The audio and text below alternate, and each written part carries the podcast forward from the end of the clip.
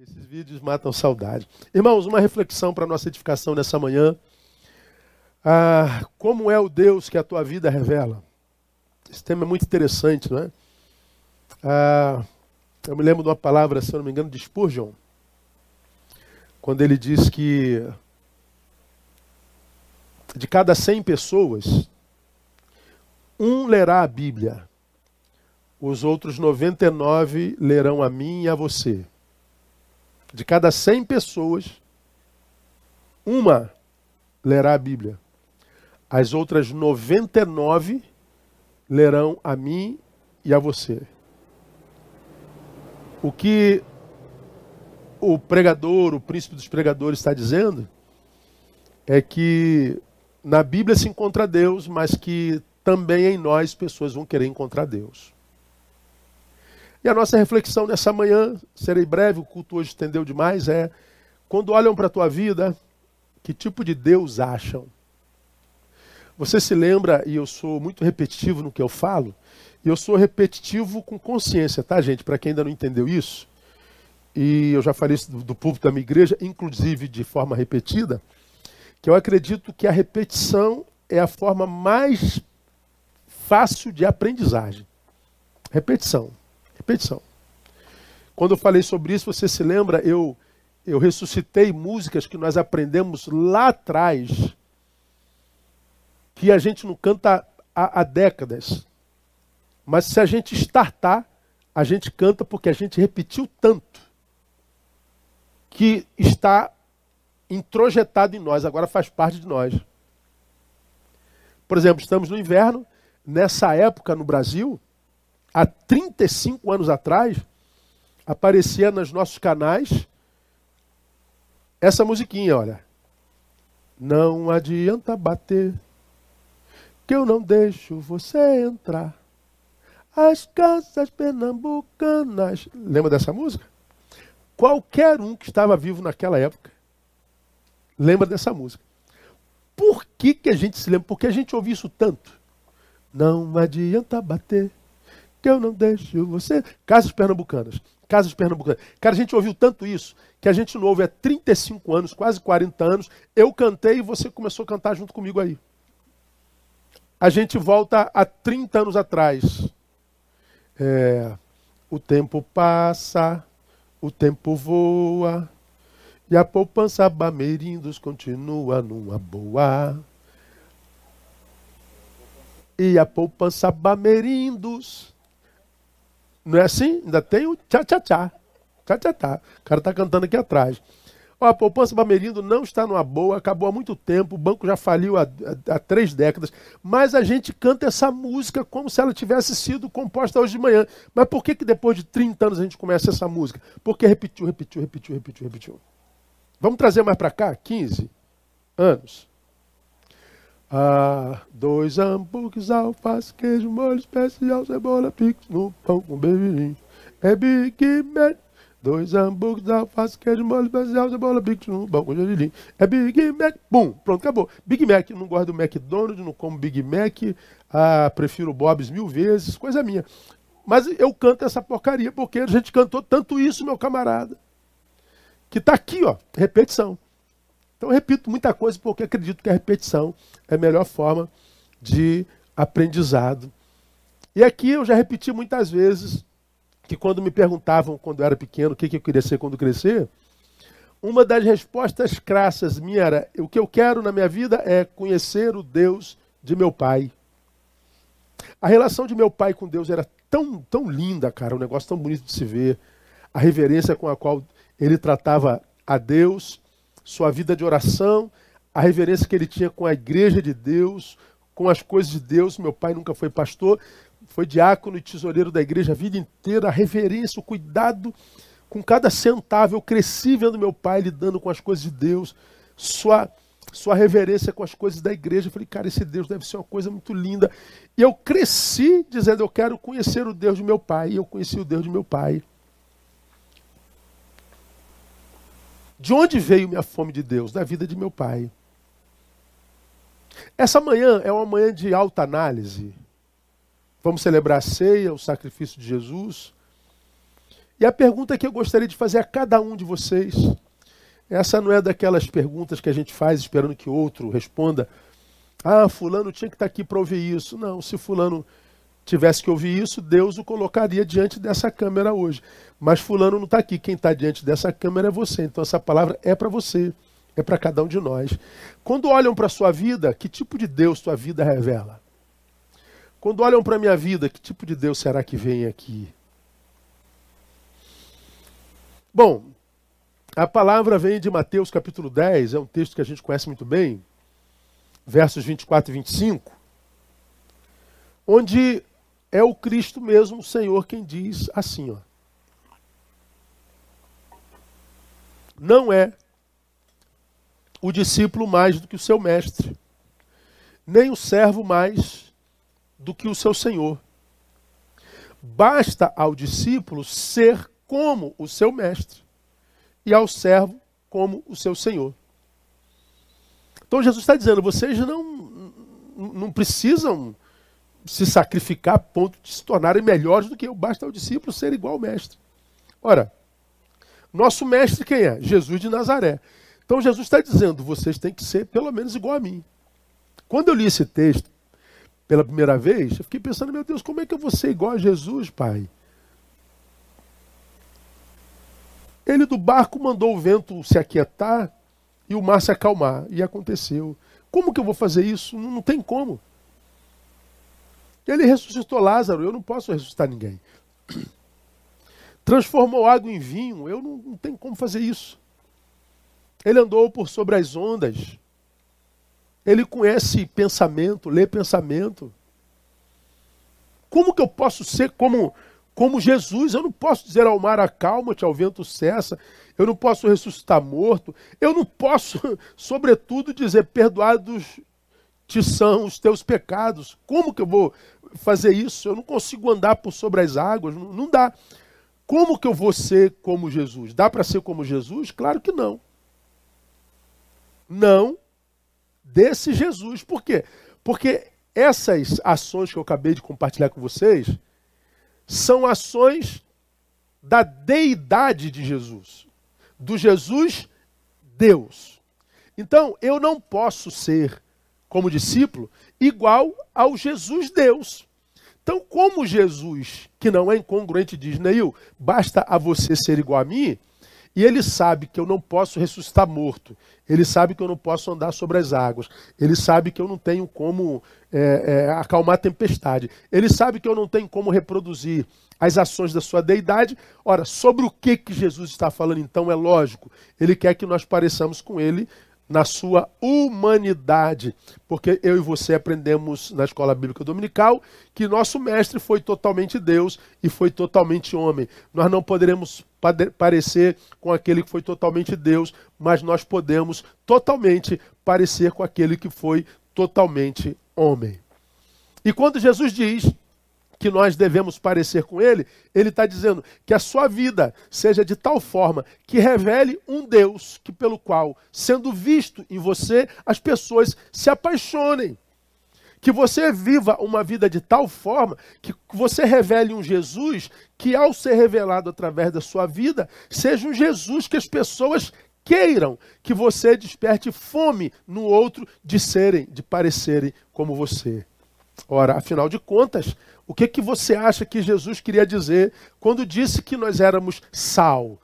Quando você consome sal demais, o que, que acontece com você? Sente sede. O que, que Jesus, entre outras coisas, espera que a nossa vida desperte naqueles que convivem conosco, que são conosco, que são testemunhas da nossa vida? Que a nossa vida desperte sede neles de serem como nós, de se alimentarem onde a gente se alimenta nas águas daquele que disse: Eu sou a água da vida. É o intento de Jesus, que nós pareçamos com Jesus homem. Mas que nós pareçamos com Jesus, sobretudo no que? Primeiro, parecido com eles, com ele, com relação ao sentimento que nós oferecemos à vida. Isso aqui é mais um, um campo da minha, da minha repetição. Quando você olha para Jesus, irmão, não precisa ser evangélico, não precisa ser convertido. Você que está aí do outro lado ainda não, não, não, não, não, não conhece Jesus de, de com ele andar. Pense no Jesus histórico, o Jesus registrado nas páginas da história.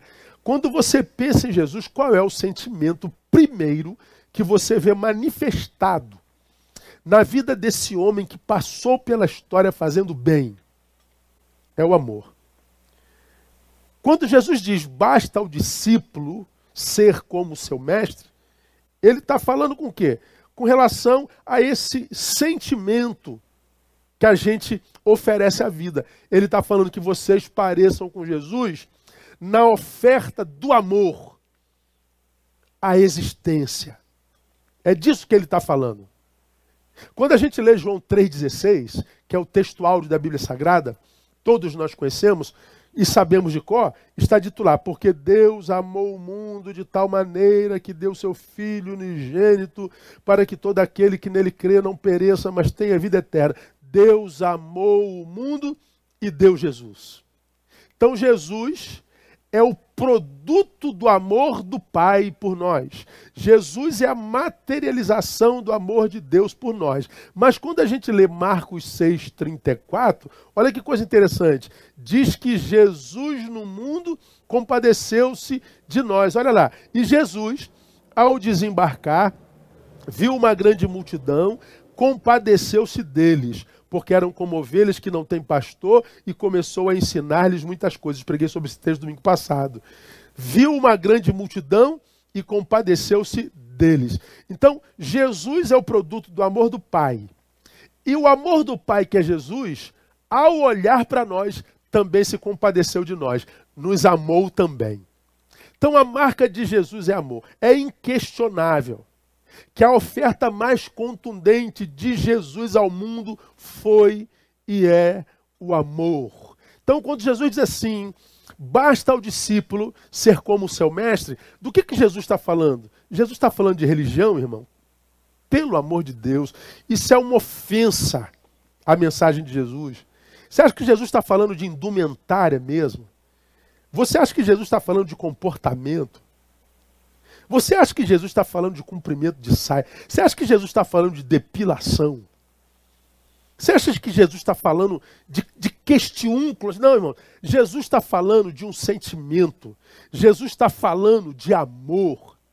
Jesus está falando de algo a respeito do que a Bíblia diz é tão forte como a morte. Porque a Bíblia diz que o amor é forte como a morte. Então, quando a gente pensa sobre o Deus que a nossa vida revela, e o Deus que a nossa vida deveria revelar é o Deus do amor, nós estamos falando, portanto, de um Deus que poderia estancar esse marchar da morte que a gente vê diante dos nossos olhos.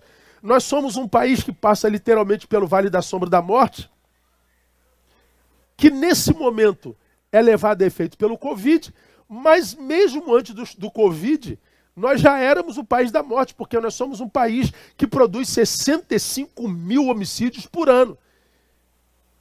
Que, que, que no qual 175 pessoas são assassinadas por dia. Nós somos um país mortal. Viver no Brasil é ser alvo da morte, um candidato à morte todo dia. E por que, que a morte cresce de forma tão célere entre nós em todas as instâncias? Porque a morte é poderosa, porque aquele que veio matar e roubar e destruir é poderoso demais, não, é por falta de amor. Por que, que um mata o outro? Falta de amor. Pense comigo, irmãos. Você acha que essas 60 mil mortes do Covid no Brasil, por exemplo, é só por causa do Covid? Ou é por falta de infraestrutura nos nossos hospitais? Ou é também por falta de, de, de vontade de tantos profissionais da área de saúde. Eu não estou falando de todos. Eles são os maiores heróis desse tempo presente, aos quais eu aplaudo, pelos quais eu intercedo ao Pai e pelos quais eu glorifico ao Senhor. Mas nós sabemos o que é o atendimento num, num, numa instituição, instituição pública do Brasil. E a instituição pública é composta por profissionais. E nem todos eles são, são bons, lamentavelmente. Quantos não morreram porque nossos governantes resolveram roubar no tempo como esse de respiradores. Quantos não morreram porque homens crápulas resolveram ganhar dinheiro sobre a morte de tantos semelhantes? E o que, é isso? Falta de amor. Tantas vidas poderiam ser poupadas em guerras, instituições públicas, em atendimento público, é, a, a, a, na corrupção, no crime. Tantas vidas poderiam ser poupadas se nós parecêssemos um pouco mais com Deus que a gente diz amar. O problema, irmãos, que o amor de tanta gente que se diz de Deus só é amor manifesto em mensagens dentro de templo. Só é amor manifesto na cronologia do culto. Quando o pastor diz, diz ao irmão que está do seu lado que eu te amo em Cristo. E a gente sabe que é uma grande mentira. Você não ama nada porque você nem conhece quem está sentado do teu lado. Lamentavelmente, entre nós, o amor virou quase que um pronome de tratamento. Oh, meu amado irmão, minha amada irmã, isso é pronome de tratamento. Isso não é amor, isso não tem nada a ver com o que Jesus quis dizer. Quando Jesus diz que basta ao discípulo ser como seu mestre, ele fala que nós, como discípulos, deveríamos passar pela vida, pela existência, amando. Só que, como nós já aprendemos aqui, por isso eu repito, amor no Evangelho não é sentimento, é atitude. É atitude. O amor no Evangelho não é uma coisa que eu sinto, é uma coisa que eu produzo. Amor no Evangelho não é poesia, é vida praticada. Amor no Evangelho se fotografa. Mas, lamentavelmente, hoje a gente fotografa é o nosso rosto. A gente fotografa é o nosso corpo. Por incrível que pareça, há crentes que fotografam o glúteo para exibir na rede. Mas a gente não vê o amor praticado para ser materializado, publicado e glorificar o nome de Jesus comunidades inteiras que cantam do amor de Jesus não materializam esse amor na comunidade da rua onde ela está plantada. A gente fala de amor, mas não pega nesse amor. Amor no Evangelho tem cheiro, irmão. Amor no Evangelho tem cor. Amor no Evangelho se mensura. A maior blasfêmia que se pode praticar contra o amor é reduzi-lo a um sentimentozinho que não se materializa em lugar nenhum. E é repetitivo dizer que Jesus, quando fala disso, ele escancara as entranhas desse amor, como ele diz: quer fazer para mim? Ah lá, a pessoa com, com, com sede. Então, leva água para aquele homem lá. Você me adora nessa água que mata a sede. Você me adora nesse pão que mata a fome. Você me adora nesse casaco que cobre o, o que está com frio. Você me adora visitando o, o que está encarcerado, o que está debaixo da marquise, o que está no hospital. Você me adora com esse amor que se vê, que se pega, que supre. Que tipo de Deus enxergam na tua vida? É um Deus de amor ou é um Deus de juízo? Um Deus apontador de, de, de, de, de defeitos? Engraçado, irmão, a gente que vive em comunidade, né? E dentro da comunidade, numa igreja grande como a nossa, tem os ministérios, né? Se você pega, por exemplo, assim, uh, Denilson é o ministro de, de família. Uh, se ele pega ali os 30 casais com os quais ele trabalha ali, aí ele, ele facilmente detecta naqueles 60 pessoas quem é aquela pessoa, uma ou duas, desagregadora que está sempre jogando a fofoquinha, sempre jogando um contra o outro, sempre é, fazendo um comentáriozinho amargo. Né? Andréia é ministra de, de louvor. No Ministério Vida, sei lá, deve ter umas 200 pessoas hoje, com dança, música e tal. Sabe quem é aquele músico? Sabe quem é aquele adorador? Sabe quem é aquele que adora com danças? Que, que, que, que, que distou um pouquinho, sabe? Paulo Elias trabalha lá com com, com missões, tem sempre aquela pessoa que destoa da comunhão. Pega aqui, a Gabi está aqui traduzindo, a, a, aqueles que não podem me ouvir, a, o Ministério é Fatá. Raquel sabe quem é aquela menina, quem é aquele menino que está sempre dando uma agulhadinha, está sempre fazendo um comentáriozinho azedo. Bom, todos nós sabemos, eles existem, eles estão por aí. São os que falam muito, fazem pouco exibem-se muito, mas materializam muito pouco. Todos os lugares, todas as coletividades, todas as comunidades estão lá. Mas quando Jesus fala, irmão, ele fala daquele que é, se propõe a ser o agregador. Ele não é o que separa, ele é o que é ponte. Ele não é o que aponta, ele é o que responde. Ele é o que dá a resposta. Ele é o que é a resposta. Porque de juízes e acusadores, o mundo já está cheio, irmão. De exibicionistas, o mundo já está cheio. O mundo precisa de gente que, mais do que exibir a própria imagem, exiba conteúdo, exiba relevância. Mais do que futilidade, exiba utilidade. Quando a Bíblia diz basta ao discípulo ser como seu mestre, está fazendo para nós essa pergunta, Neil, quando olham para você, que tipo de Deus enxergam? Um Deus conforme a tua imagem e semelhança? Ou um Deus cujo amor se manifesta através da tua vida? Que tipo de Deus tua vida revela?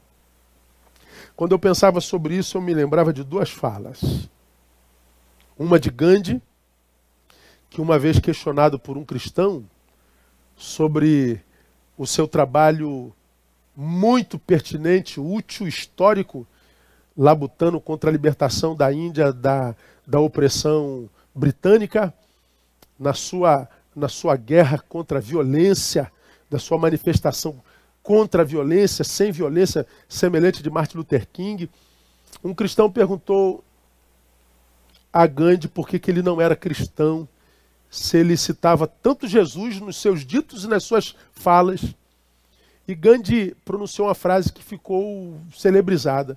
Ele diz: Eu creio no Cristo do cristianismo, mas não creio no cristianismo dos cristãos.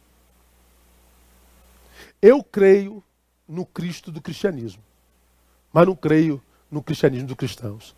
A um outro ele respondeu: por que, que eu não sou cristão? Seria se os cristãos parecessem mais com o seu Cristo. Essa segunda fala é uma fala muito parecida com a de Nietzsche, o célebre filósofo ateu, o que escreveu a tese da morte de Deus. Deus está morto. E a gente sabe que o Deus que Nietzsche entendia como sendo morto era o Deus do seu pai, que era um pastor, que a despeito de pastor, não mostrava um Deus pelo qual Nietzsche se apaixonou. E aí Nietzsche disse: se mais remidos se parecessem os remidos, mais fácil me seria crer no Redentor. Se mais remidos parecessem os remidos, mais fácil me seria crer no Redentor. Bom, o que Gandhi e Nietzsche e tantos outros que não conhecem a Jesus estão querendo dizer é o seguinte: que por causa do tipo de mensageiro que vocês são, a gente deixa de crer na mensagem que vocês pregam. Quando a nossa mensagem, irmão, for a mensagem do amor, mas não do Jesus te ama e eu também, não do amor que muda a religião e indumentárias, mas do amor que mata a fome, do amor que acolhe, do amor que não julga, do amor que supre, do amor que transforma, do amor que sinaliza o reino de Deus, ah, a gente muda esse país. Pastor Lindoval acabou de citar a oração de São Francisco de Assis. E é claro, eu e você sabemos e sabíamos que certamente algum crente não as, é, é, teria dificuldade de, de entender por que, que nós citamos a oração de São Francisco de Assis. Porque a Igreja Católica fez de Assis um santo, a gente desumaniza o Assis. Então, nada do que o Assis diz serve mais. Mesmo que o que Assis tenha dito seja a Bíblia pura. Alguns crentes não conseguem fazer essa desconexão mas eles não têm culpa, não foram ensinados a pensar, foram ensinados a fazer, não a ser. Lamentavelmente, igrejas ensinam a fazer, não a ser. Não geram uma espiritualidade que dá ao sujeito autonomia para pensar com a própria cabeça. Mas foi esse mesmo Francisco de Assis E para você que não entende citar Francisco de Assis, leia a história do Assis. Esquece que ele é um santo é, canonizado, né? a gente não crê em canonização, né? mas leia a história do Assis. Esse mesmo Assis que, que escreveu essa oração, que é Bíblia purinha, foi o mesmo Assis que disse assim: ó, prega o evangelho sempre, se necessário, usa as palavras. E eu acho que esse tempo é o tempo no qual o Assis mais tem que ser ouvido. Por quê? Primeiro, porque a maioria dos crentes hoje não, quem não tem credibilidade no escritório onde trabalha, na fábrica onde trabalha, na rua onde mora, na, na, na, na igreja onde congrega.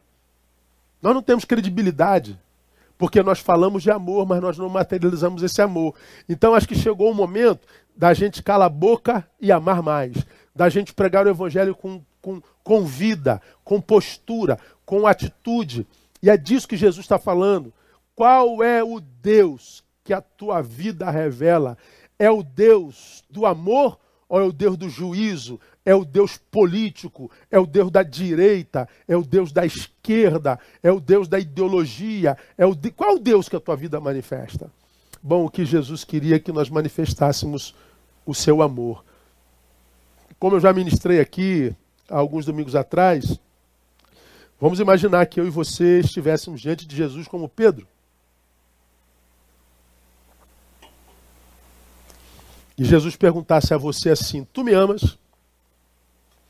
E lembra que você está sendo perguntado por alguém que conhece o teu agora, os teus ontens, conhece o que você diz, o que você pensa e o que você carrega no peito. Aquele Deus que diante do qual você está nu, diante do qual não há personagens, diante do qual o que é, é. Imagina Jesus que sabe tudo a teu respeito, a meu respeito, estivesse diante de você agora e te perguntasse: Tu me amas? O que, é que você responderia para ele? Bom, tenho certeza que grande parte de vocês responderia: Tu sabes que eu te amo. Ok, eu acredito na tua resposta. Mas vamos imaginar que Jesus evoluísse e perguntasse assim: Que provas tu terias para me dar desse amor? Você teria prova para dar a Jesus desse amor? Ou o teu amor é só um discurso? Tu sabes que eu te amo. Não, eu vou à igreja todo domingo. Não, Senhor, eu bebia, não bebo mais. Não, Senhor, eu fazia, não faço mais. Não, não. Jesus não está falando que a gente demonstre o nosso amor por Ele com abstinências. Porque se você não bebe, não fuma, não joga, não adultera, não faz mal a ninguém, é, o, o Hare Krishna também não, o, o islâmico também não, o budista também não, o bom católico também não, o ateu ético também não. A gente não ama a Deus por abstinências. Já citei a sua palavra, citada no Sermão do Monte. No dia do juízo final, ele diz que separaria ovelhas e bodes. Ovelhas, vinde bendito de meu Pai, possui por herança o reino que vos está preparado desde a fundação do mundo. Apartai-vos de mim, maldito. Nunca lhes conheci. E por que que a um ele diria, vinde benditos, e para outros, apartai-vos malditos? E ele é claro quando diz, você é bendito, porque eu tive fome, tive sede, tive preso, Tive doente e com frio, e você me supriu todas as necessidades. E por que, que eu sou maldito? Porque eu tive tudo isso e você não supriu minha necessidade. E quando foi que te suprimos ou não? Quando vocês supriram aos seus semelhantes. E quando vocês deixaram de suprir aos seus semelhantes, aos vossos semelhantes. O meu amor a Jesus de Nazaré, eu demonstro amando os meus semelhantes. Então, meu irmão, o dia do juízo vai ser um dia de surpresa para muitos de nós. Porque tantos de nós receberemos o vinde benditos e estaremos do lado direito esperando tanta gente que nós não veremos. Porque estavam na igreja, mas era só isso. Diziam amar a Jesus, mas a vida era só abstêmica. É gente que não acolhia, era gente que não alimentava, gente que não contribuía, gente a quem Deus dê muito, mas não compartilhou com nada nem com ninguém, gente que continuou idólatra, e a Bíblia chama a avareza de idolatria, gente que não acolheu, gente que julgou, gente que apontou erro, gente que disse o que deveria ter feito, gente que se tornou especialista em problemas alheios, gente que disse que é especialista num monte de coisa, gente que virou doutor, gente que virou teólogo, gente que tinha um discurso maravilhoso, mas a mão era lisa, não tinha calo de serviço em amor. Que tipo de Deus tua vida revela, meu irmão? Basta ao discípulo ser como seu mestre. E o que Deus quer é que seus discípulos caminhem por essa vida amando. Porque o amor é forte como a morte. E se a gente amasse como deveríamos, nós não veríamos ou viveríamos nesse vale de sombra de morte que a gente vive hoje. A marca seria a marca da vida, porque a vida é o projeto desse Jesus, que diz que veio para que nós tivéssemos vidas e vida com abundância. Vida com abundância. Que Deus te abençoe, que Deus me abençoe, que Deus nos abençoe e que nos dê a graça de, através dessa palavra, fazermos uma reflexão a respeito, a respeito de que vida temos vivido. Que tipo de Deus meus filhos veem em mim, meus vizinhos veem em mim, meus colegas de trabalho veem em mim. Que Deus eu tenho mostrado àquele que não crê. Se um lê a Bíblia e 99 leem a mim, o que estão lendo em mim? Bom, se não estão lendo uma boa coisa, passe a mudar a sua postura a partir de hoje, para que boa coisa eles possam ler a partir de agora. Amém, amados? Que Deus nos abençoe, que Deus nos dê a graça de revelarmos.